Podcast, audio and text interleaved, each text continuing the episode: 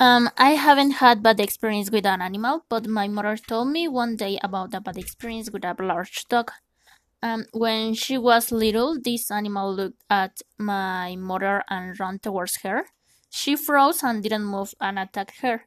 She remembered that my grandmother screamed her that she could run, but she said me that all happened very fast and she can't do nothing.